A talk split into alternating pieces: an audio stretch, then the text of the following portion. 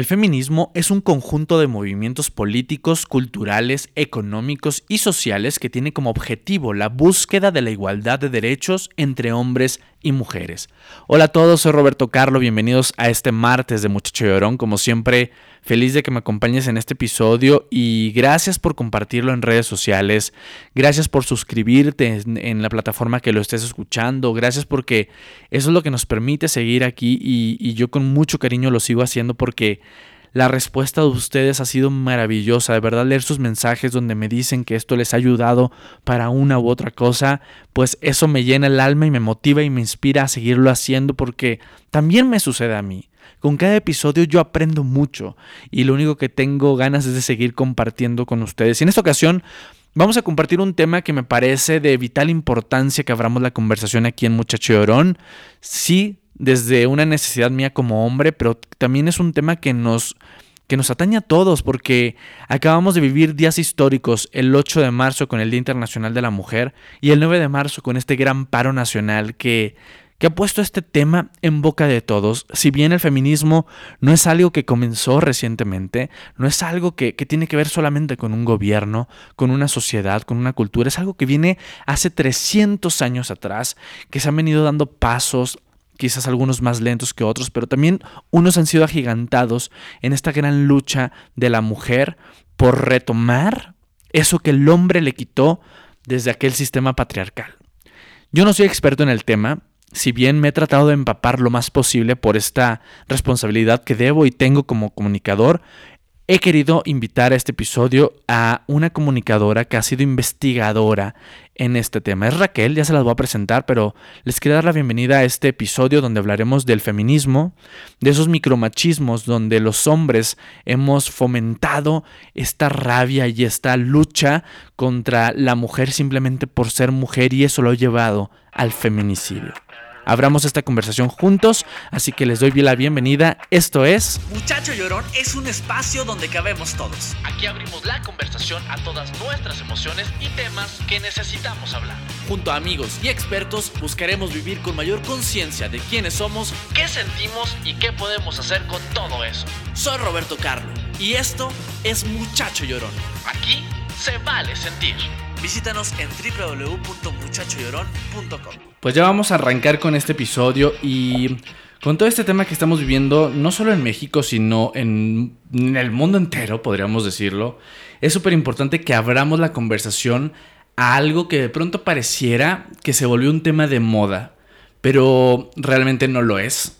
Si bien es un tema que ahorita está ardiendo y está sonando y está rugiendo, es un tema al que le tenemos que prestar atención no solo un día, no solo dos días, sino de aquí para adelante y crear un cambio.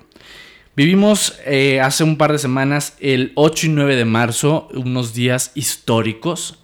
Si bien en el mundo, para México también lo fueron porque, porque suena la voz de la mujer y suena fuerte y el cambio ya es, es imperativo, ya está, ya está sucediendo y tenemos que darle seguimiento a todo esto. Por eso invité a este podcast a una mujer, una mujer feminista que con quien yo tuve la oportunidad de conversar para poder yo también dar un claro mensaje en los medios de comunicación en estos días tan importantes. Y justo hablando de un claro mensaje, la tenemos aquí para que nos siga diciendo todo acerca del feminismo. Bienvenida Raquel Ramírez Salgado, ¿cómo estás? Hola, muchas gracias, muy bien, ¿y tú? Bien, muy, muy agradecido y honrado de que estés aquí conmigo porque han sido también días donde tú has estado moviendo mucho todo este tema. Raquel es comunicóloga feminista, por supuesto, y también es investigadora en temas de género. Raquel, comencemos un poquito platicando de lo que sucedió este 8 y 9 de marzo. ¿Qué esperabas tú de estos días y qué sucedieron estos días?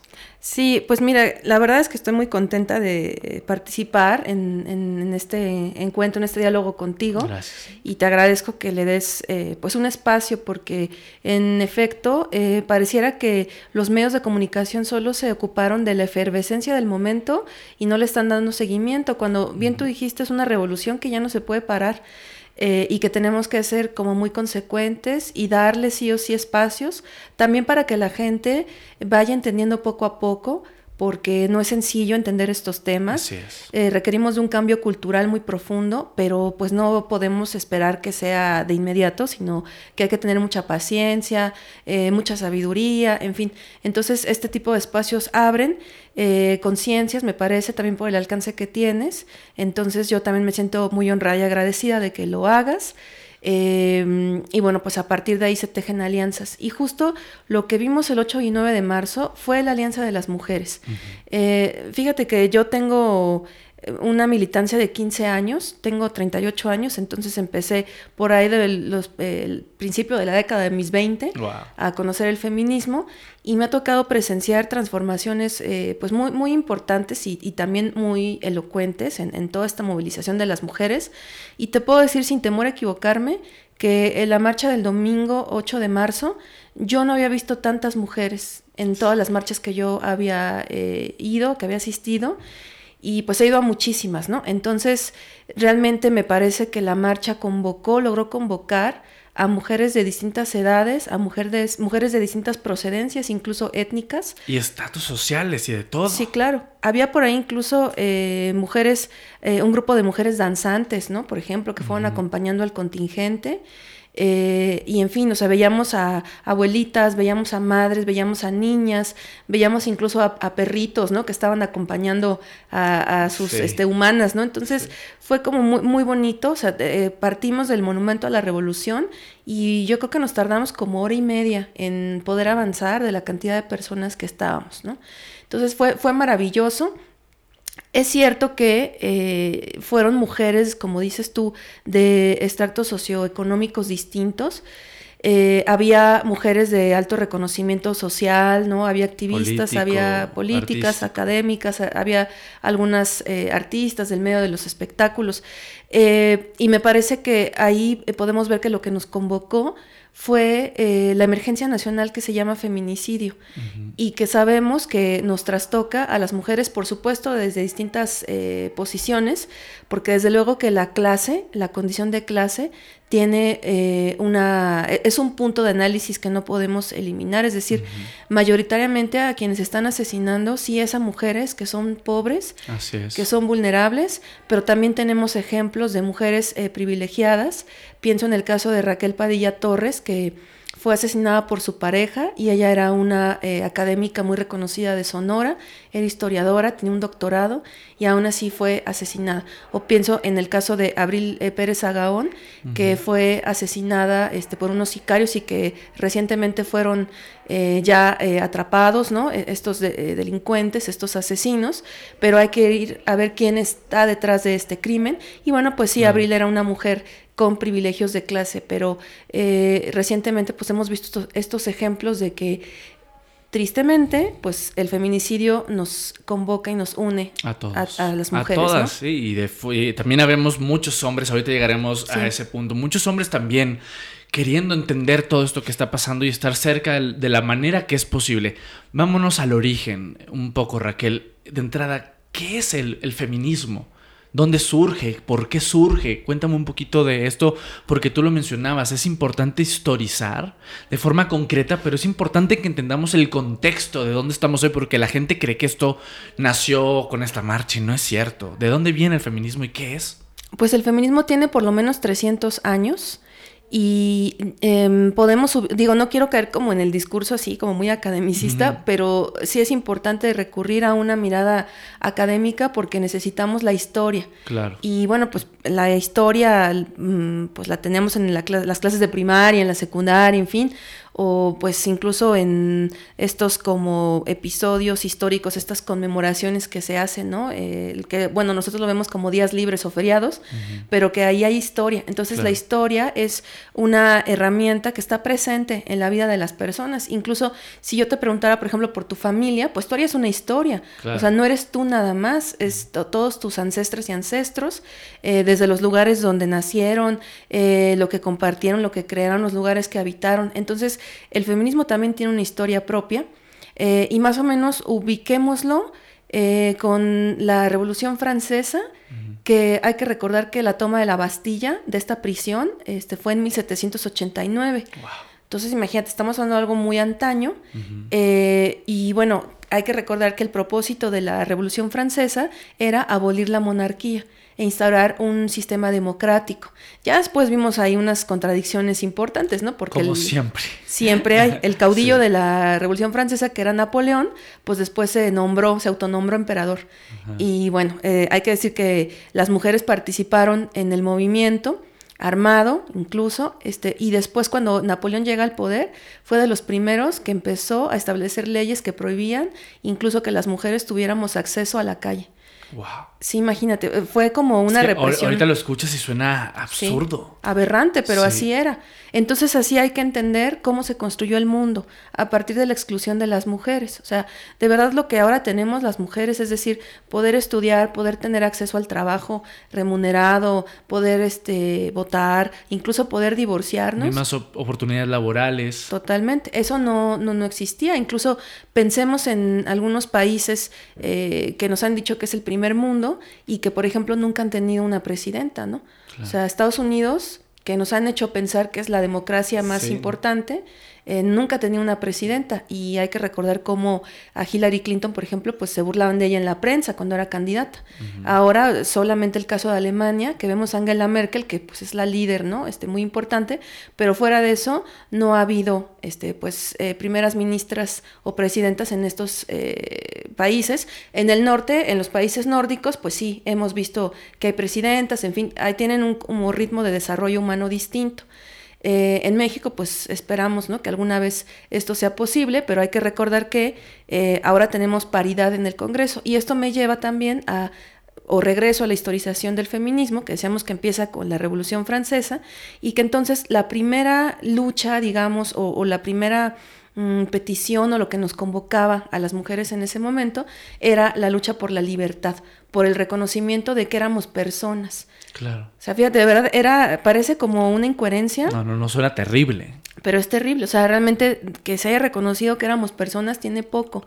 Se nos consideraba seres inferiores, seres irracionales, y en los, eh, digamos, estatutos sociales y políticos que inauguraron la modernidad, después de la Revolución Francesa, estaba eh, escrito explícitamente que las mujeres no teníamos derecho a la ciudadanía, que nuestro papel era únicamente el de criar a los hombres, que ellos sí tenían derecho a ser ciudadanos. Entonces, esa fue como la, primera eh, organización, es lo que las estudiosas del feminismo nombran la primera ola, y que entre sus representantes tiene a dos mujeres extraordinarias, una es una filósofa inglesa, que se llamaba Mary Wollstonecraft y que ella escribió la obra fundacional del feminismo, que son eh, la vindicación de los derechos de las mujeres y que por cierto eh, Mary Wollstonecraft era la madre de Mary Shelley, que Mary Shelley hay que recordar es la autora de la novela Frankenstein. Okay. Que después hizo un montón de versiones cinematográficas, pero es una novela. Wow. Entonces ahí hay una sí, grandes mujeres. Oye, entonces hablamos de patriarcado. Sí, hablamos de un patriarcado que el patriarcado últimamente también la palabra se ha puesto mucho de moda, este concepto, todo el mundo habla del patriarcado, pero ¿qué es el patriarcado y seguimos viviendo en un sistema patriarcal? Sí, totalmente. Incluso yo les diría que, ah, porque también hay como ya lugares muy comunes en donde nos contestan, ay, pero es que el matriarcado, ¿no? Y pues no, o sea, en realidad eh, autoras muy serias como Simone de Beauvoir, que también hay que recordar que es una filósofa muy importante para el feminismo francesa, ella pone en duda la, figura del matriarcado, porque ella decía, de acuerdo con eh, distintas investigaciones antropológicas o sociológicas, nunca ha habido una sociedad que trate a las mujeres por encima de los hombres. Nunca ha habido un sistema social que tenga como característica la dominación de los hombres por parte de las mujeres. O sea, sí había figuras notables femeninas, eh, incluso pienso en el caso de Mesoamérica, eh, en el centro de, lo pues lo que hoy es el centro de la ciudad, donde pues estaba el imperio mexica, no veíamos como una participación política de las mujeres, pero en cambio en el imperio maya sí hubo mujeres gobernantes. Entonces hay particularidades en cada uno de estos sistemas, pero incluso en Mesoamérica no había un tratamiento eh, por encima de las, eh, a las mujeres por encima de los hombres. O sea, incluso la historia de la Malinche, ¿no? Claro. Que es súper misógina porque se le, se le atribuye a una sola mujer esta traición al pueblo, cuando en realidad, pues, Malitzin era una esclava que no tuvo como capacidad de decisión para irse o no con los conquistadores, ¿no? Entonces, pero se le carga esta, esta, esta, presión a las mujeres y ese es uno de los primeros rasgos del patriarcado, que haya narrativas o historias fundacionales eh, en donde haya una carga misógina y donde se empiece a generar un, un simbolismo de las mujeres como una figura negativa la Biblia, y no me estoy metiendo aquí con las creencias de las personas. Aquí eres libre de decir lo que quieras. Sí, o sea, aparte en este país hay libertad de culto. Es un derecho que está garantizado en la Constitución. Más bien estoy haciendo una crítica a la institución. Eh, en el Génesis, que es el primer libro de la Biblia, pues ahí está muy claro que Eva tuvo la culpa de la... Eh, del pecado. Claro, del pecado original. Entonces vemos que en otros libros religiosos está eh, pues la figura de la mujer como una figura atemorizante, como una figura, insisto, negativa, débil, o, sucia, o sabes, o maliciosa, malévola. Entonces, eso es el primer rasgo de, pues, de las sociedades patriarcales y además tienen otra característica, que es que las mujeres no tenemos acceso a lo mismo que los hombres. Entonces por eso yo hacía como esta memoria histórica en donde decía las mujeres en efecto no teníamos eh, derecho a votar, a trabajar, a estudiar y eso nos lleva a la segunda ola del feminismo que justo eh, se organizó a partir del sufragismo que era la revolución o la movilización por el voto y los derechos políticos. Y pues hay que recordar que en México las mujeres votamos oficialmente hasta 1953. Es que suena una locura todo esto y, y siento que no lo hemos entendido, que como no entendemos el contexto, creemos que es algo pasajero y algo que no importa y me da más entender por qué existe el feminismo, ¿sabes? Por todo esto. Para ser concretos, Raquel, ¿por qué? ¿Por qué existió esto? ¿Por qué las mujeres les quitaron, les robaron y perdieron este derecho? O sea, ¿a quién culpamos directamente? ¿Al hombre, a la sociedad, a la religión? ¿A quién culpamos? Pues mira, aquí necesitamos una, un análisis también muy fino.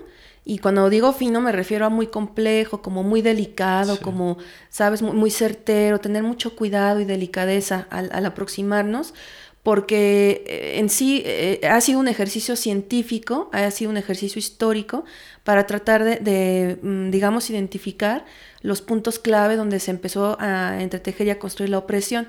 Entonces, em, hay por ahí, aparte de patriarcado, otras dos categorías que son muy importantes dentro de la teoría feminista, que esa se crea en la tercera ola, que es a partir de los años 60 del siglo XX.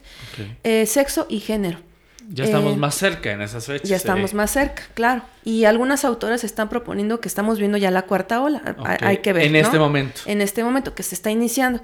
Yo soy un poco escéptica, me parece que tenemos que observar más el momento, pero digamos que sí hay como cambios que si quieres después recuperamos ese tema. Pero hablando de cómo se construye la opresión, eh, te digo, estas dos categorías, sexo y género, nos ayudan a entender, por un lado, el sexo, que nos habla de esta diferencia en los cuerpos sexuados, es decir, cómo se hace una lectura de los cuerpos y la primera identificación es si eres un hombre o eres una mujer.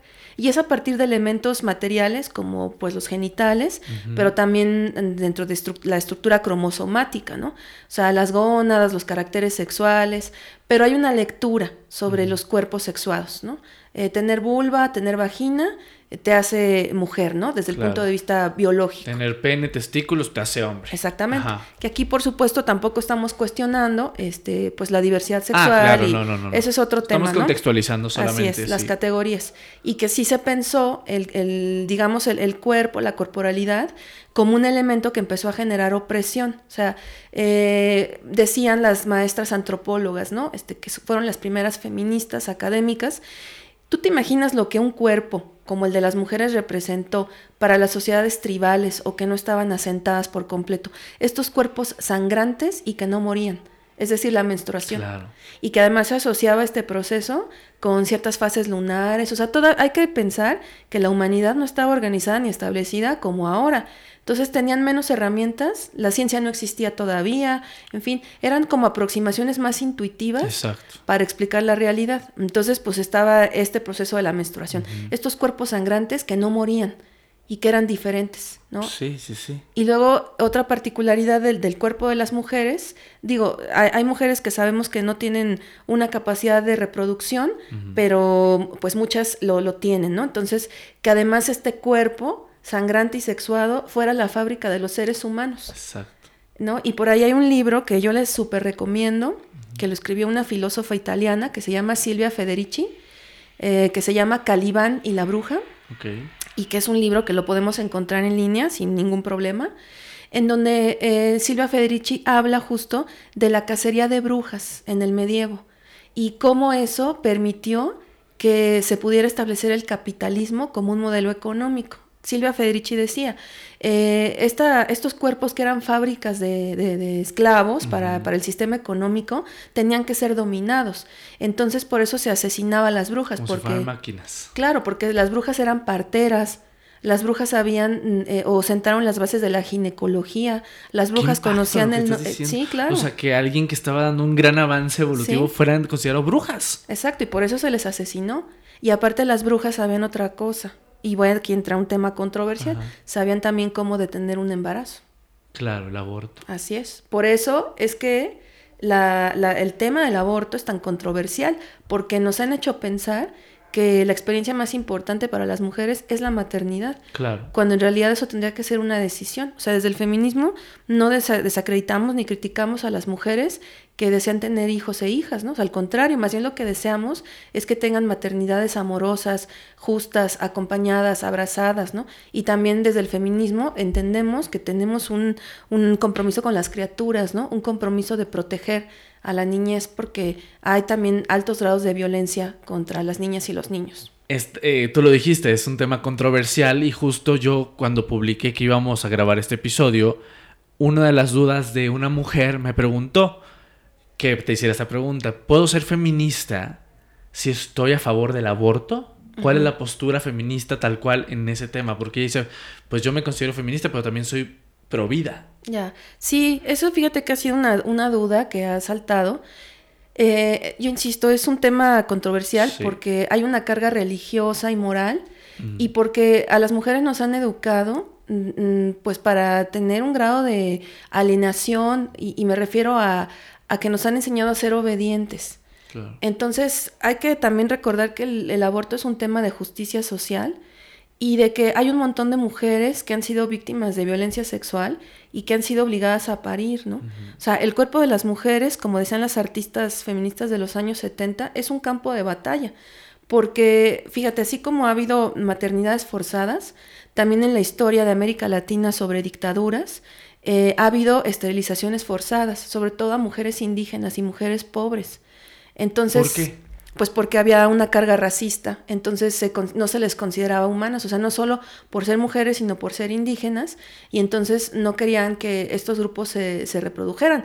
Entonces era como una especie de genocidio, o sea, no solo se les asesinaba y se les desaparecía, sino que los grupos paramilitares pues, garantizaban que no iba a haber eh, descendencia de los pueblos originarios. Es una forma de exterminio porque el mundo es altamente racista. Claro. Entonces, a ver, por ejemplo, ahí, este, ¿por qué nadie se ha organizado para defender los derechos sexuales y reproductivos de las mujeres indígenas? Claro. O sea, entonces es un tema que está cargado por la religiosidad, por la moralidad y por esta figura de, de la madre. Fíjate que antes de la modernidad, justo, la, la maternidad era una experiencia distinta.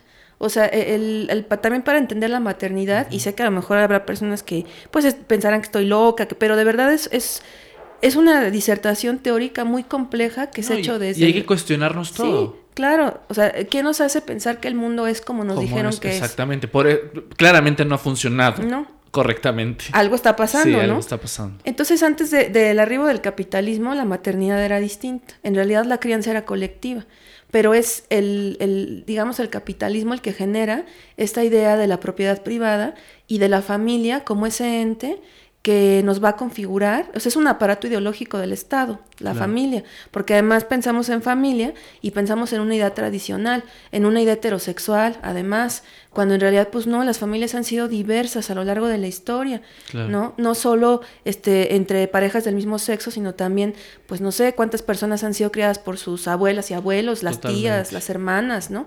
En fin, entonces hay que desmontar esa idea de la familia porque además nos ha hecho llevar todo al ámbito de la privacidad y eso ha llevado además a generar un secretismo que es muy, es muy peligroso porque hay que recordar que de acuerdo con cifras de la OCDE o del propio Estado mexicano, eh, la familia es uno de los espacios donde por primera vez experimentamos violencia. Eh, ¿Cuántos niños y niñas son abusados sexualmente? Por eh, personas conocidas, por sus padres, sus tíos, sus primos. Entonces yo pondría como en tela de juicio esta figura de la familia como además el ámbito que nos va a generar como una educación con valores y que con esto vamos a frenar la violencia. Pues no, la, la, familia también está corrompida y también está eh, basada en valores patriarcales. de dominación, de violencia. Entonces, más bien hay que apuntar por un cambio también en la estructura familiar y entonces, eh, te digo, la, maternidad es como eh, eh, esa figura que nos han hecho pensar a las mujeres que es deseable, pero es un espacio de dominación. Con esto no estoy diciendo que tener, que ser madre no sea una experiencia gozosa. Yo creo que cuando la decides es hermosa, ¿no? Pero cuando no debe ser terrible. Así es. Y cuántas veces tenemos hijas e hijos por este, pues por presión. Te digo, también la marca de clase es bien importante, ¿no? yo, yo me acuerdo que en los años 80 hubo un caso en el Ajusco y que, por cierto, el cineasta Felipe Casals eh, la llevó, hizo una adaptación, hizo una película muy famosa que se llama Los motivos de luz y que la protagonizó Patricia Reyes Espíndola, que pues es una actriz muy, muy este, reconocida. feminista. Y que tiene, bueno, hay una posición crítica. Entonces, eh, la historia giraba en torno a, pues te decía, un caso real de una mujer muy pobre que asesinó a sus hijos, ¿no? Ella intentó también quitarse la vida, pero sobrevivió y entonces pues eh, estaba en la cárcel, ¿no? Pero yo pienso, o sea, ¿qué, llevó a esta mujer a, ese acto que, nos parece terrorífico, pero igual de terrorífica es la pobreza y la desigualdad? Y que a veces hablamos desde un privilegio, este, juzgando, este, pero pues a lo mejor nunca hemos pasado hambre, ¿no? Justo quiero que hablemos un poquito del privilegio. Me gustaría que, lamentablemente no podemos historizar como nos encantaría seguirlo haciendo, pero que comencemos a pasar a lo actual. Hablemos de este privilegio, porque en este movimiento feminista hay muchas mujeres que de pronto dicen ser feministas, pero dicen, ellas no me representan. Eh, cuéntame un poquito de desde la posición del privilegio, ¿por qué afecta al movimiento? Sí. Y, que, bueno, voy a tomarme unos segundos nada más para contestar porque no sé sí. cómo esta parte de si puede ser feminista y pro vida. Entonces, a ver, no puede ser feminista y pro vida eh, porque el, aborto, y por favor lean dos, eh, tres documentos muy importantes, que es primero la CEDAW, que es la Convención para la Eliminación de la Discriminación de las Mujeres, la otra es la Convención Belém do Pará, que es la Convención para la Erradicación de la Violencia contra las Mujeres y las Niñas, y lean la plataforma de acción de Beijing, que son, me parece, los tres documentos así referentes y base, donde se habla de los derechos humanos de las mujeres y las niñas, y el aborto, de acuerdo incluso con la ONU, es un derecho humano. Eh, países que tienen mayor desarrollo humano que México, hablo de eh, Europa, que este, Europa del Norte, en todos esos países el aborto es legal. Y además eh, está garantizado hasta las 12 semanas que eso de verdad hay eh, registros científicos muy puntuales. El London Economical School sacó un, a principios de los 2000 es un estudio muy riguroso. Eh, en realidad, un, digamos, un feto tiene eh, pulsiones cerebrales hasta la semana 26. Si tú no tienes pulsiones cerebrales, no, puedes sentir dolor. Entonces también no nos dejemos como... Romantizar. Claro, por esto, ¿no? Porque aparte es para amedrentar, este, para desinformar y, este, a ver, el hecho de que tú seas feminista no significa que vas a abortar. O sea, puede ser que tú no lo hagas y está bien, pero eso no quiere decir que tú eh, obstaculices que otras mujeres lo hagan. Claro. ¿no? Y bueno, cierro nada más esto para pasar esto que me, que me comentabas. Eh, busquen por favor eh, dos, eh, información sobre dos organizaciones. Una es GIRE, que es, Grupo de Reproducción Elegida, de Información y Reproducción Elegida, que es una organización que ha hecho un trabajo muy importante en materia de, el derecho a decidir, y ahí vienen en estadísticas muy importantes. Vienen recursos, viene información para pues justo desmontar estos mitos. Y la otra es Fondo María, que da eh, acompañamiento y apoyo a mujeres de otras entidades que desean interrumpir su embarazo, porque esta ciudad eh, es legal, eh, está garantizado, y fíjate, solamente en América Latina hay tres lugares donde esto está garantizado. Cuba, por la Revolución Socialista, Uruguay, en todo el país, y la Ciudad de México. Nada más. Bueno, hay, un, punto para la Ciudad de México. Claro, y que eso se logró gracias también a las este movilizaciones. movimiento. Así es. Pues yo creo que eh, rápidamente para contextualizar esto, esto va a estar toda esta información en las redes sociales de Muchacho Llorón, por supuesto, y mi postura es que uno sea libre de decidir absolutamente todo en la vida, ¿no? Así es. Pero bueno, ahora sí vamos al otro tema, que es el privilegio, que también ha sido una palabra muy sonada últimamente, que, que de pronto parecían como que aparecieron estos conceptos. Háblanos, ¿qué es el privilegio para quienes queremos entenderlo mejor? Sí, el, privilegio también es histórico y tiene que ver justo por esta configuración del mundo que ya citaba yo al principio, en donde no solo las mujeres, sino también hombres con ciertas características fueron excluidos del pacto de ciudadanía. O sea, eh, por ejemplo, pienso en, en, los hombres indígenas, en los hombres afrodescendientes, que fueron, eh, y bueno, no sé, también pienso en la diversidad sexual, que ha habido una persecución, o sea, ha habido regímenes fascistas que abiertamente eh, persiguieron a, hombres homosexuales, ¿no? Pienso en el nacionalsocialismo, pienso en el franquismo en España, entonces eh, ha habido una vulnerabilidad construida, ¿no? Entonces... a la fecha. Hasta la fecha, por supuesto. Bueno, este país tiene el segundo lugar de crímenes por homofobia de la OCDE, ¿no? Sí. O sea, este país tiene los primeros lugares de cosas muy deshonrosas, así como tiene cosas maravillosas, tiene cosas que son espeluznantes. Eh, entonces, el, privilegio, digamos, o los privilegios que tenemos, los podemos ubicar a partir de preguntarnos cosas muy puntuales, ¿no? Eh, para empezar, en, un país como este, en donde hubo una colonización que fue brutal, este, para, bueno, primero preguntarnos si somos hombres o mujeres, ¿no? Eh, la otra es preguntarnos si tenemos un origen extranjero. Eh, ya ves estas familias donde los abuelos eran españoles, ¿no? Y eso ya te da una posición distinta. La otra, pues el color de la piel por ejemplo, la corporalidad, o sea, incluso en un país tan discriminador como este, pienso en la gordofobia, en el racismo. Eh, la otra es preguntarnos si pertenecemos a algún grupo cultural, étnico, si somos indígenas, si somos lesbianas, si somos homosexuales, si somos bisexuales, eh, si somos una persona trans, ¿no? Eh, si estudiamos, en fin, o sea, nos tenemos que preguntar esas cosas eh, para saber, ¿no? O sea, fíjate, una, una amiga que es profesora hace este ejercicio, o sea, pone a sus estudiantes en una línea, en la misma línea, y entonces les va haciendo preguntas y en función de eso tienen que avanzar o retroceder. Entonces, cuando han terminado de hacer estos ejercicios, pues de repente ves a compañeros que pues son tus compas y los ves hasta el extremo opuesto. Claro, súper vulnerados. Claro, y a ver, esto no es que tú lo decidas, por supuesto, ¿no? A veces ni estás consciente. Tiene que ver, tiene también una carga histórica, insisto. Este, porque, por ejemplo, en este país la mayoría de las personas que tienen dinero son blancas. Pues eso lo encontramos en el pasado colonial. O sea, revisemos nuestros libros de historia y recordemos que había un sistema de castas, por ejemplo, ¿no? Este, eh, por ejemplo, en este censo 2020, por primera vez se está reconociendo la identidad de los pueblos afromexicanos. ¡Qué impacto! Imagínate. Por primera vez. Por primera vez. Y en los libros de historia, por ejemplo, no nos contaron que dos caudillos del movimiento de independencia eran afrodescendientes. Y hablo de Morelos y de Vicente Guerrero. Se ocultó su identidad cultural y, racial. Para no perder el privilegio. Claro, y, porque también los pueblos eh, africanos, negros, afrodescendientes, pues imagínate nada más lo que les hicieron. O sea, en primera los esclavizaron. Se los trajeron para acá y a otras latitudes del mundo para tener esclavos. O sea, no les preguntaron. Y, los, los, trajeron en muchos casos, pues porque aquí ya habían asesinado los pueblos indígenas, ¿no? Con, también la esclavitud.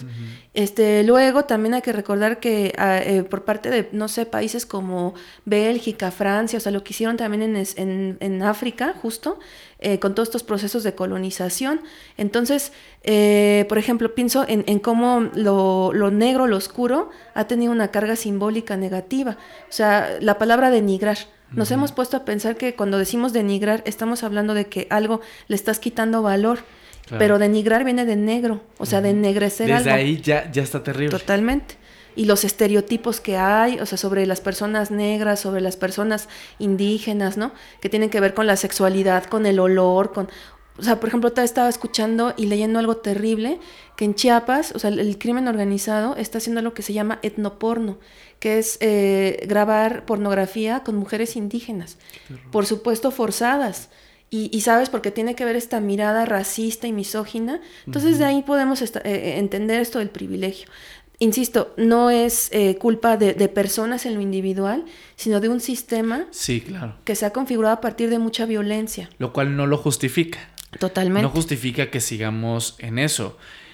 Quiero que pasemos un poquito al tema del hombre y la mujer, porque tenemos que saltar a lo que parte de la lucha es el nivel de feminicidios que estamos viviendo hoy en día. Seguramente siempre, pero al menos no sé por qué hoy lo vemos más. Me gustaría que esa fuera la primera pregunta. ¿Por qué hoy se habla más y antes no sabíamos de esto? Porque no creo que sea algo que está pasando hoy en día, el feminicidio. Primero, ¿qué es el feminicidio? Sí, el feminicidio es eh, el asesinato de mujeres, pero que también parte de una política de exterminio. O sea, el feminicidio es un crimen de odio. Y en efecto, el, feminicidio ha existido siempre. De hecho, lo que mencioné hace rato sobre las brujas, podríamos leerlo modernamente como una especie de feminicidio colectivo además. Eh, pero la, categoría ya, digamos, como tal dentro de las ciencias sociales, surge en los años eh, finales de los 70, principios de los 80, y la crearon dos investigadoras, Diane Russell y Jill Radford. Entonces, eh, feminicidio tiene su origen en la palabra femicide en inglés y que se puede traducir como femicidio. De hecho, en algunos eh, marcos legales de algunos países de América Latina está como femicidio.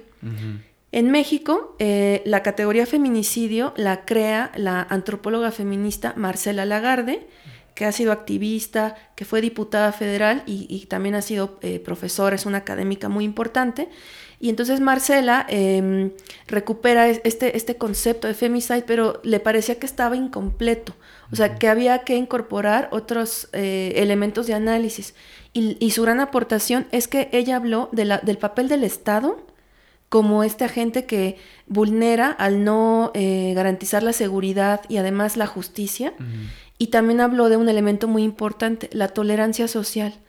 Eh, ¿Qué es esto de la tolerancia social? Pues es justo que toleramos, que soportamos acciones y discursos misóginos que tienen incluso una carga feminicida, ¿no? Este, mm, no sé, pienso en estos chistes, por ejemplo, de, ay, pues la esposa enojona, que mejor hay que desaparecerla, ¿no? Claro, micromachismos, o sea, lo que pareciera que es un chiste.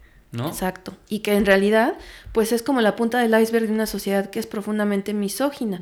O sea, como eh, también la, primera vez que compartíamos, yo, yo les decía, ¿no? En el grupo, ¿por qué, eh, por ejemplo, los comediantes se disfrazan de mujeres?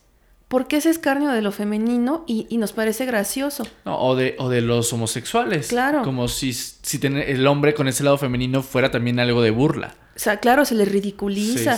Cuando además también hay una diversidad entre la misma diversidad. Total. ¿No? O sea, hay chicos que son gays pero que son masculinos, hay chicos que son gays que son femeninos. o sea, estás esencializando. Y hay chicos que son heterosexuales y que son femeninos también. Y no pasa nada. Sí, mi esposo muy femenino, por ejemplo. O sea, digo, es muy alto, pero es muy femenino. Está todo tatuado, pero es muy femenino. Claro. ¿No? Entonces hablamos de una diversidad justo de, de, personas, pero que se esencializan en los estereotipos. Entonces, eh, es, es, importante tener esto de la tolerancia social.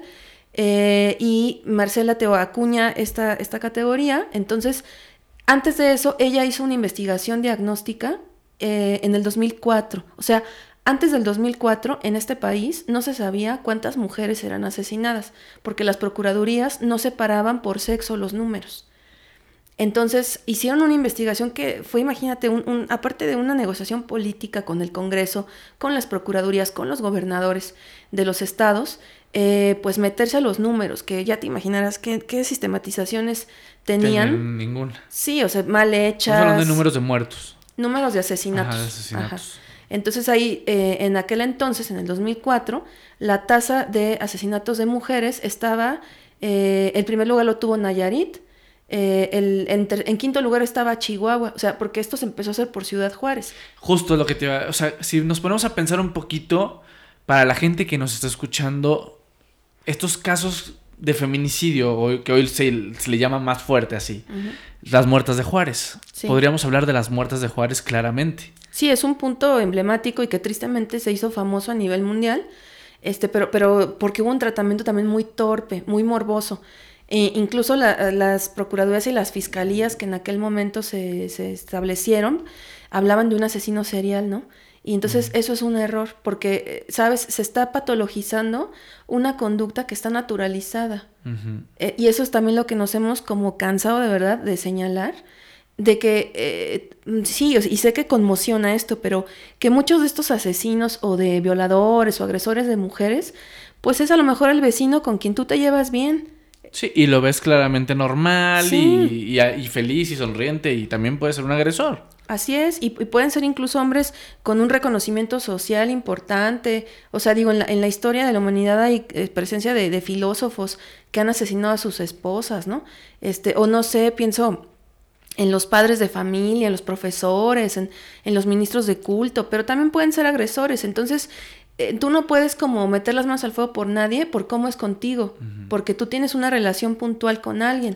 ¿No? O incluso hay padres de familia muy amorosos con sus familias, pero que pues son agresores, o sea, en, la calle. Y gran parte, y si estoy mintiendo me corriges, gran parte de los feminicidios, al menos los que conocemos en México, vienen por parte de, un ser cercano, ya sea el novio, el esposo, el papá, ¿sabes? Sí, es cierto eso, ¿no? casi siempre viene de casa. Sí, em, aunque fíjate, es como interesante seguir también los números y el contexto, porque tampoco el, feminismo y toda la movilización no la puedes dejar de leer en clave histórica.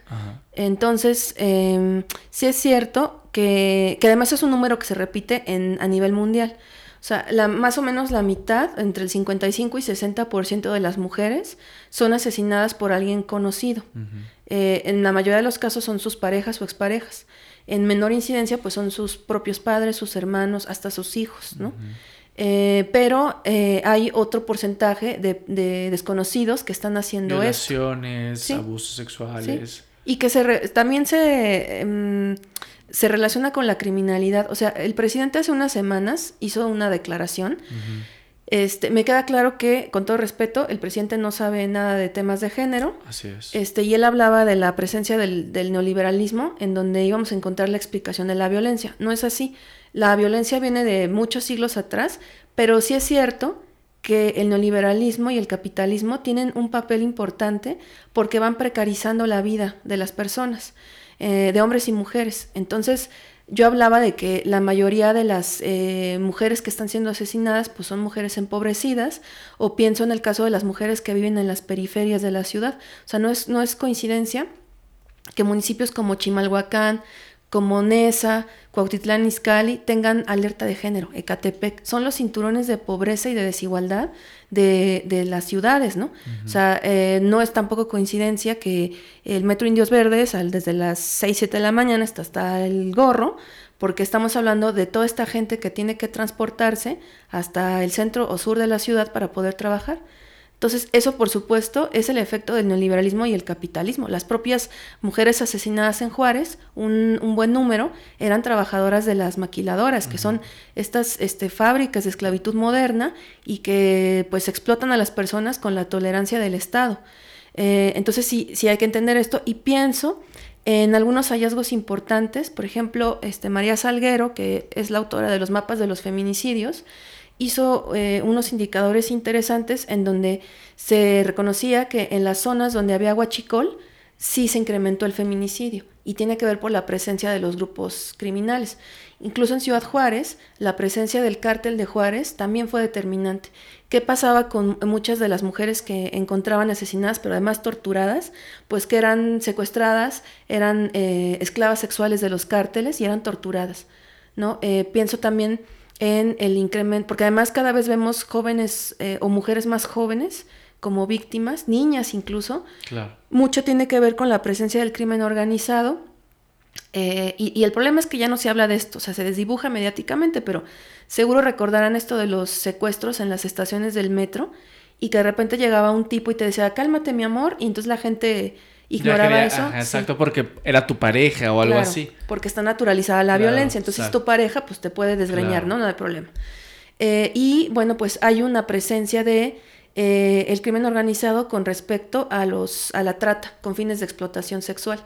Entonces, por eso es que las mujeres que son secuestradas muchas veces son jóvenes. A eso se responde, a, partir de eso. Y las alcaldías, por ejemplo, que tienen eh, una alta tasa de violencia este, feminicida, de feminicidios, pues son Tlalpan, Xochimilco, Milpalta, que son alcaldías muy grandes y que están justo en, en, las orillas de la Ciudad de México. Aunque también, por ejemplo, la delegación Cuauhtémoc, la alcaldía Cuauhtémoc, que es tan diversa, que igual puedes encontrar colonias como la Guerrero, la Morelos, que son populares, a la Condesa y la Roma. También vemos niveles de criminalidad altos. O sea, lo que quiero decir es que incluso el neoliberalismo hay que leerlo en clave feminista, con lentes violeta, para entender. Claro, todo está interconectado. O sea, el sistema económico, el sistema político, el sistema este, cultural, ¿no? ¿Qué es lo que se necesita hoy en día? O sea, puntualmente, ¿qué busca el movimiento feminista en este momento? O sea, ¿busca algo por parte del gobierno, por el sistema, por el educativo, el salud, sector salud?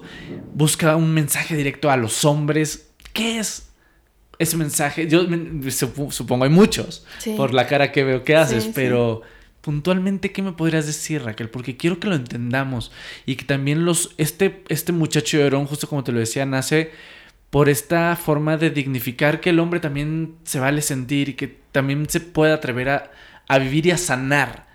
¿Qué tanto tiene que sanar también el hombre para que esto reduzca, este índice de feminicidios?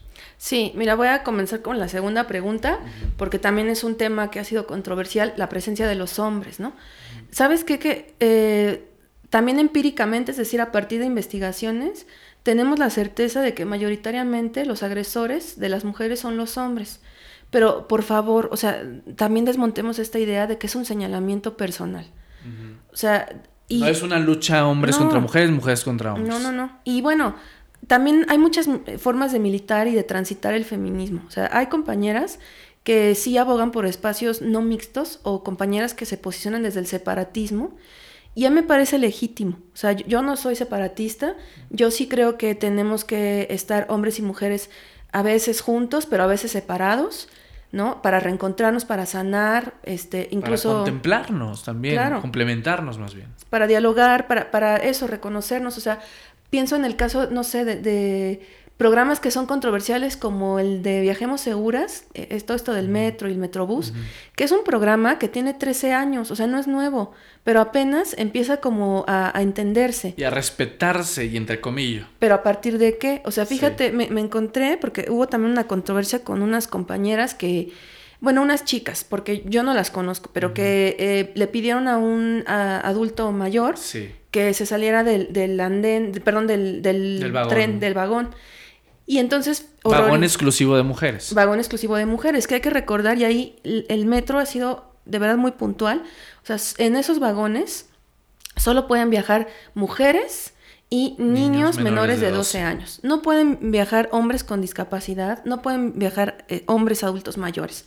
Para eso están los espacios mixtos, que no son los espacios de los hombres, son espacios mixtos. Entonces, horrorizada, este, ayer me encontré que alguien desde su perfil de Facebook se dio a la tarea de hacer algo que se llama doxing, que es exponer la información de las personas sin su consentimiento y lo hizo sobre estas chicas, ¿no? Que aparecieron en el video.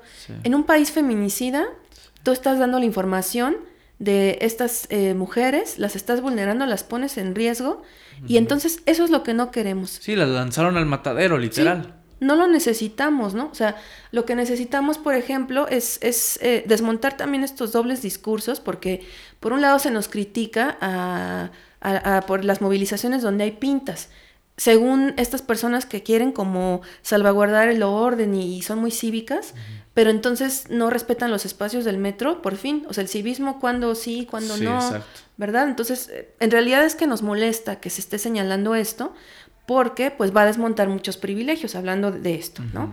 Eh, eso por un lado. Entonces, yo creo que de, de entrada la participación de los hombres Mm, tiene que ser muy puntual en donde ustedes abran como un diálogo y, se reencuentren y sí sanen, porque también una de las eh, tragedias, de las grandes tragedias de la humanidad, es que se estén construyendo hombres violentos.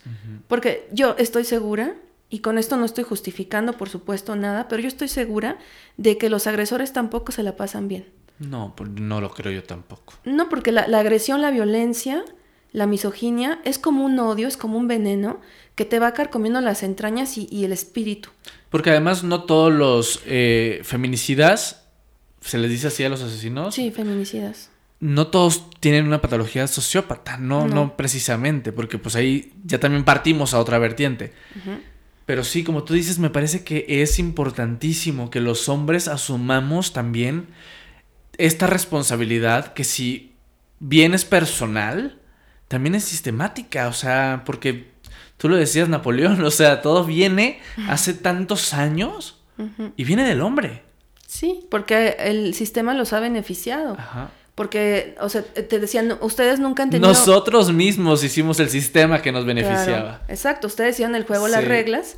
Y, y, bueno, además, pienso, ¿no? Eh, a los hombres los han excluido no por ser hombres, sino por ser pobres, por ser indígenas, por ser homosexuales, por ser trans, ¿sabes? Por ser negros, eh, por ser niños, pero no por, por ser una hombres. característica, sí. Exacto. Y en nuestro caso se nos ha excluido por ser mujeres y por lo otro, ¿no? Claro. Entonces, eh, sí, a eso nos referimos con esta otra categoría género, como esa estructura que oprime a las mujeres y entonces tendríamos que empezar a desmontarlo. O sea, también creo que la tolerancia cero, hablando de, esto que, señalaba la doctora Lagarde sobre el feminicidio, el tener una posición, o sea, hay, un concepto que, creó una filósofa feminista que se llama Celia Moros, que son los pactos patriarcales.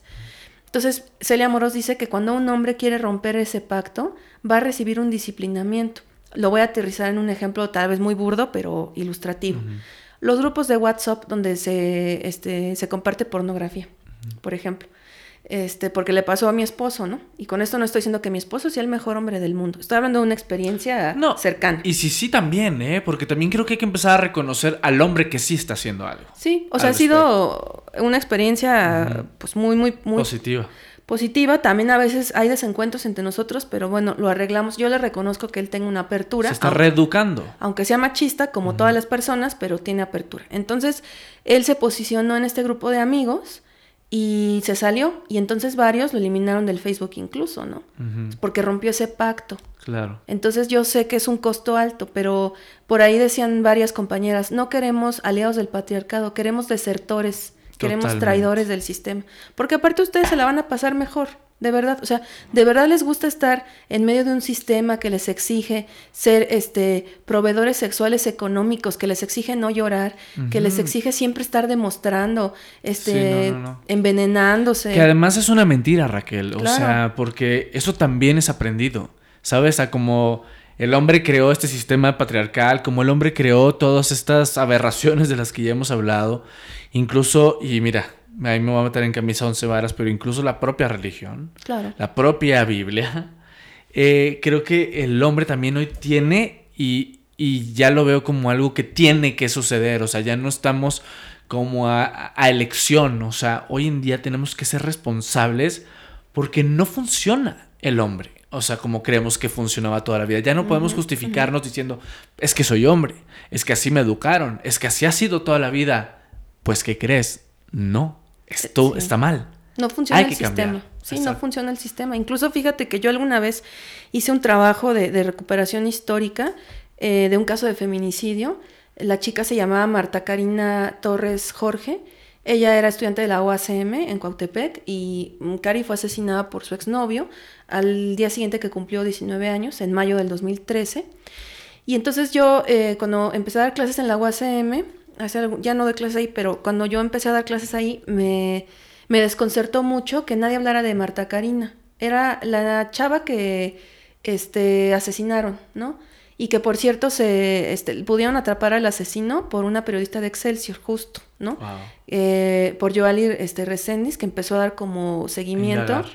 Claro, y, gracias a ella se, pudo detener a, Cristian, el asesino. Y entonces, bueno, yo hice una entrevista con su mamá, con, con Mayra, con la mamá de Marta Karina, porque yo quería reivindicar la figura de Marta Karina desde la vida, o sea, yo quería saber, más allá de un número, este, de un asesinato más, pues quién era Cari, qué le gustaba, ¿sabes? Como dignificar. Este, su, figura. Y entonces eh, la presentamos el audio y pues como un evento, como una especie de homenaje a Marta Karina, y yo invité a Mayra. Entonces, pues ella fue, ella ya tenía como muchas experiencias que había compartido en, espacios públicos, en medios. Y ella ya me había dicho que el padre de, de Marta Karina, Sergio, nunca había hablado públicamente del tema, que al contrario hasta le decía, ya no hables, te lastima, no sé qué. Bueno, ese día que hicimos la presentación en el plantel, eh, fueron Mayra y Sergio. Cuando yo vi a Sergio dije, bueno, pues viene acompañando nada más a, Mayra. Y no, me dijo Mayra, él va a hablar por primera vez. Entonces yo sentí una responsabilidad muy grande. Eh, porque dije, bueno, vamos a ser como muy cuidadosos, ¿no? Este, muy generosos con, ellos, porque... Eh, y lo que me pareció muy, muy elocuente del testimonio de Sergio es que él reconocía que él había sido violento con las mujeres, ¿no? Pero que esta experiencia en donde le arrancaron a su hija le hizo pensar en la importancia de transformarse. Eso. ¿No? Y, bueno, o sea, no se necesita que sea tu hija o tu mamá para que tú te sensibilices, pero de verdad, o sea, estamos esperando entonces que la violencia nos arranque a las mujeres que amamos para poder entender, o sea, ¿qué no es mejor hacer un trabajo de prevención? Totalmente. ¿No? Y aparte de verdad, o sea, sin la violencia se goza más el amor, sin querer estar dominando, así vamos a ser más libres. ¿Qué prefieres, estar con una persona que es autónoma o con una persona que es dependiente? Totalmente. El amor se construye en libertad, entonces también hay que replantear eh, el constructo del amor romántico para poder erradicar el feminicidio. Hay que cambiar la cultura amorosa, la cultura de convivencia. Hay que, lo que queremos nosotras, me parece, se puede, mm, digamos, sintetizar a que queremos vivir sin miedo, a, que queremos que esta pesadilla se detenga. Y habrá eh, como muchos caminos que optará cada grupo, porque pues sí, hay grupos distintos dentro del feminismo también, eh, y que cada una pues eh, verá con qué interlocutores establece un diálogo.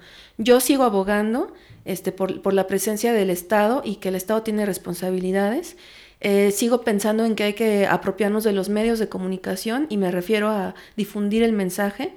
Como yo soy profesora, también sigo pensando que el aula es un, espacio estratégico en donde tú puedes tener impacto, donde puedes sensibilizar, donde puedes generar una comunidad este, sigo pensando entonces en el trabajo comunitario. Cuando fueron las eh, movilizaciones por Ingrid Escamilla, eh, hubo una marcha a la colonia Vallejo, que está en la Gustavo Madero y que es la colonia donde vivía Ingrid. Y fíjate que pasó algo muy, muy elocuente. Eh, los vecinos, las y los vecinos pusieron cartulinas moradas en sus ventanas, en símbolo de apoyo. Y entonces esa concentración se convirtió en un espacio de denuncia pública y al menos dos mujeres, no de la colonia, de la calle, de esa misma calle donde vivía Ingrid Escamilla, denunciaron que sus hijas habían sido asesinadas. Entonces yo pienso, ahí tenemos, claro, desde a partir de la tragedia, por supuesto, de algo muy, muy triste, aberrante, pero tenemos un capital humano con el que tenemos que trabajar. O sea, imagínate, ahí ya tenemos una comunidad de vecinos, de vecinas, que están convencidos de que esto tiene que parar. Entonces, ahí el Estado juega un, sí, juega un papel muy importante porque tendría que llegar a organizar, a acompañar, a garantizar el acceso a la justicia. Eso es lo que tenemos que hacer y que además no podemos pensar soluciones, eh, pues digamos, homogéneas, porque cada región es distinta. No se puede pensar el feminicidio en Chihuahua como en la Ciudad de México. Incluso en la Ciudad de México, ¿dónde? ¿En qué alcaldía? ¿En qué colonia? Sí, todo cambia dependiendo del entorno también. Totalmente. Entonces tenemos eso, que sensibilizarnos y también cuidarnos mucho. O sea, esta, este camino es muy difícil. Eh, yo cuando voy a medios de comunicación, y que tienen, eh, no sé, streaming o podcast, em, empiezo como a revisar los comentarios. No porque me importe lo que la gente piense de mí, porque déjenme decirles que para ser feminista hay que tener la piel dura. Estás y, curtida. Sí, y ser así como que no te importen muchas cosas.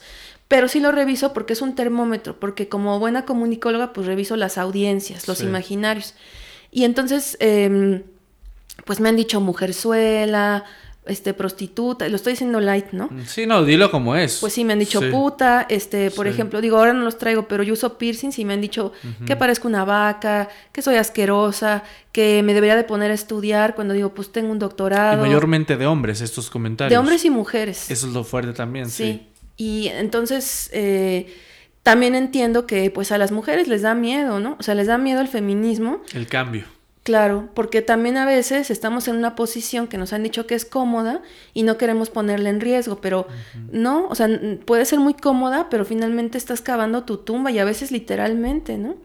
Entonces, no, no tengamos miedo, o sea, y también, eh, pues sí, en efecto, hay feministas que este, yo uso este chiste, ¿no? Este, cuando piensan en feminismo, seguro piensan en axilas peludas, ¿no? Claro. Este, pues sí, o sea, hay feministas con las axilas peludas, hay feministas que, pues sí, estuvieron eh, rompiendo vidrios y haciendo pintas el 8 de marzo, pero habíamos otras feministas que no quiere decir que seamos mejores o, peores. simplemente somos diferentes, que pues trabajamos desde otro lugar. Entonces, el movimiento eh, se, se, enriquece a partir de distintas eh, aportaciones.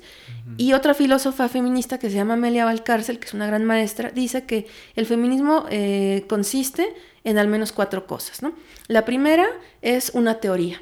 Esa ya la tenemos. Hemos construido pues nuestros conceptos, nuestras categorías y feminicidio es una de ellas, que ya incluso está en la ley.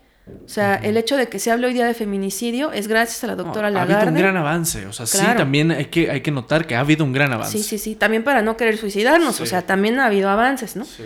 Este, tenemos hoy, decía yo, un congreso paritario, es decir, que hay un número proporcionado, este, equilibrado de diputadas, diputados, senadores, senadoras, que yo sé que no es suficiente, pero ya es un avance, ¿no? Este, aunque estemos o no de acuerdo con, el gobierno de la Ciudad de México, pero ahí está y es la primera mujer que está gobernando esta ciudad por voto directo. La primera fue Rosario Robles, pero fue en sustitución del ingeniero Cárdenas cuando él contendió por la presidencia en el 2000. Eh, entonces vemos eso, que hay avances, que las mujeres podamos organizarnos, que podamos estudiar, que haya conductoras, ¿sabes? Que haya periodistas. Eh, tenemos a la primera secretaria de gobernación, que, que es también Directoras, una... sí, claro. Es un avance, ¿no?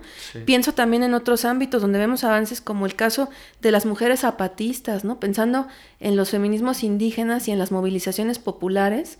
O sea, eh, hicieron ya el segundo encuentro de mujeres que luchan y ellas, eh, no creas tú que pues los compañeros zapatistas aceptaron así como así las reivindicaciones de las mujeres, o sea, les costó su trabajo porque también ahí hay machismo.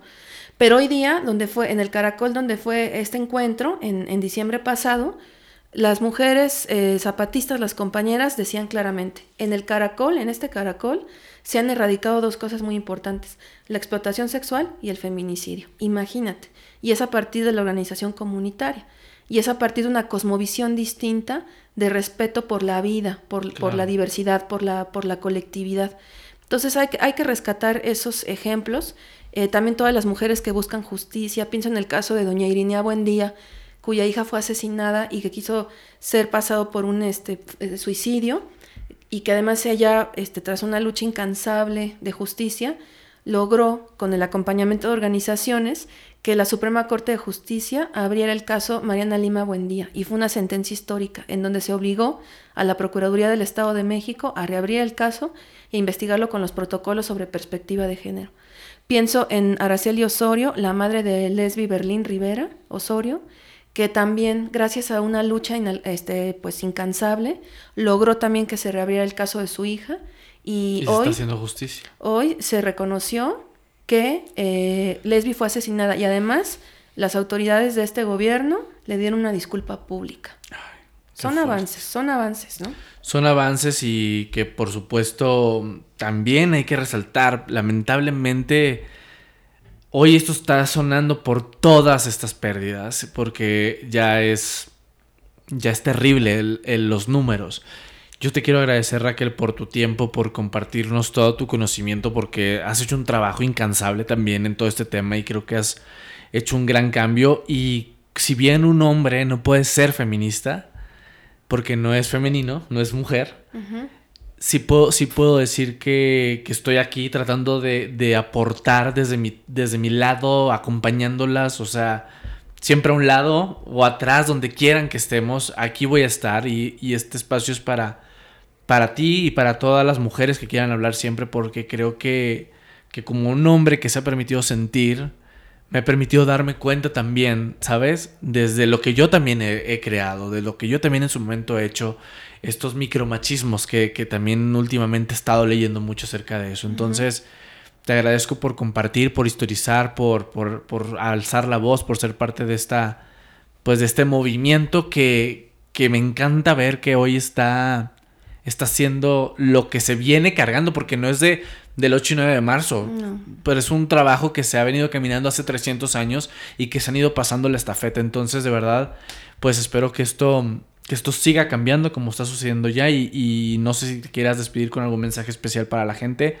Pero yo nada más te quiero decir gracias, de verdad, por, por compartir conmigo este, este episodio. No, pues al contrario, gracias a ti. Y sí, necesitamos a los hombres para transformar el mundo. Yo amo a muchos hombres, ¿no? Pero también eh, quiero estar lejos de hombres que son violentos, incluso por, por autocuidado. Eh, amo a mi esposo, a mi hermano, a mis amigos, a mi cuñado, a mis alumnos, ¿no? Entonces, eh, pensar que, como dice la doctora Lagarde, el feminismo no muerde tiene una parte muy dolorosa, que es la toma de conciencia, y que por eso a veces no nos gusta entrarle, porque duele abrir los ojos. Pero también tiene una parte bien gozosa, ¿sabes? Porque vamos construyendo la libertad. Y cuando nos vamos reencontrando, cuando vamos construyendo desde la paz, eh, no, siempre estamos en conflicto desde el feminismo. También creamos metodologías para, te digo, construir la paz y entrenle. O sea, eh, es cierto, solo las mujeres podemos ser feministas, pero porque es una mm, epistemología, un conocimiento pensado para nosotras, pero los hombres también se pueden ver beneficiados. ¿no? Totalmente. Entonces, ojo, cuidado con estos discursos de odio. Eh, por ahí también yo veo que hay ciertas cosas horribles este, de, como satanización y bullying a hombres que son solidarios, pero resistan resistan porque los necesitamos y ustedes también se van a ver beneficiados por eso. El que resiste y persiste siempre va a salir beneficiado de todo. Gracias y a toda la gente que nos escucha y que siguen creyendo que, uy, ahora somos una sociedad muy sensible y una sociedad con pincitas. Pues sí, así debió haber sido siempre. Debimos de habernos tratado con esta sensibilidad que está creciendo hoy en día y tratarnos todos con estas pincitas porque todos merecemos el mismo valor y el mismo respeto y el mismo amor. Así que gracias por haber escuchado este episodio.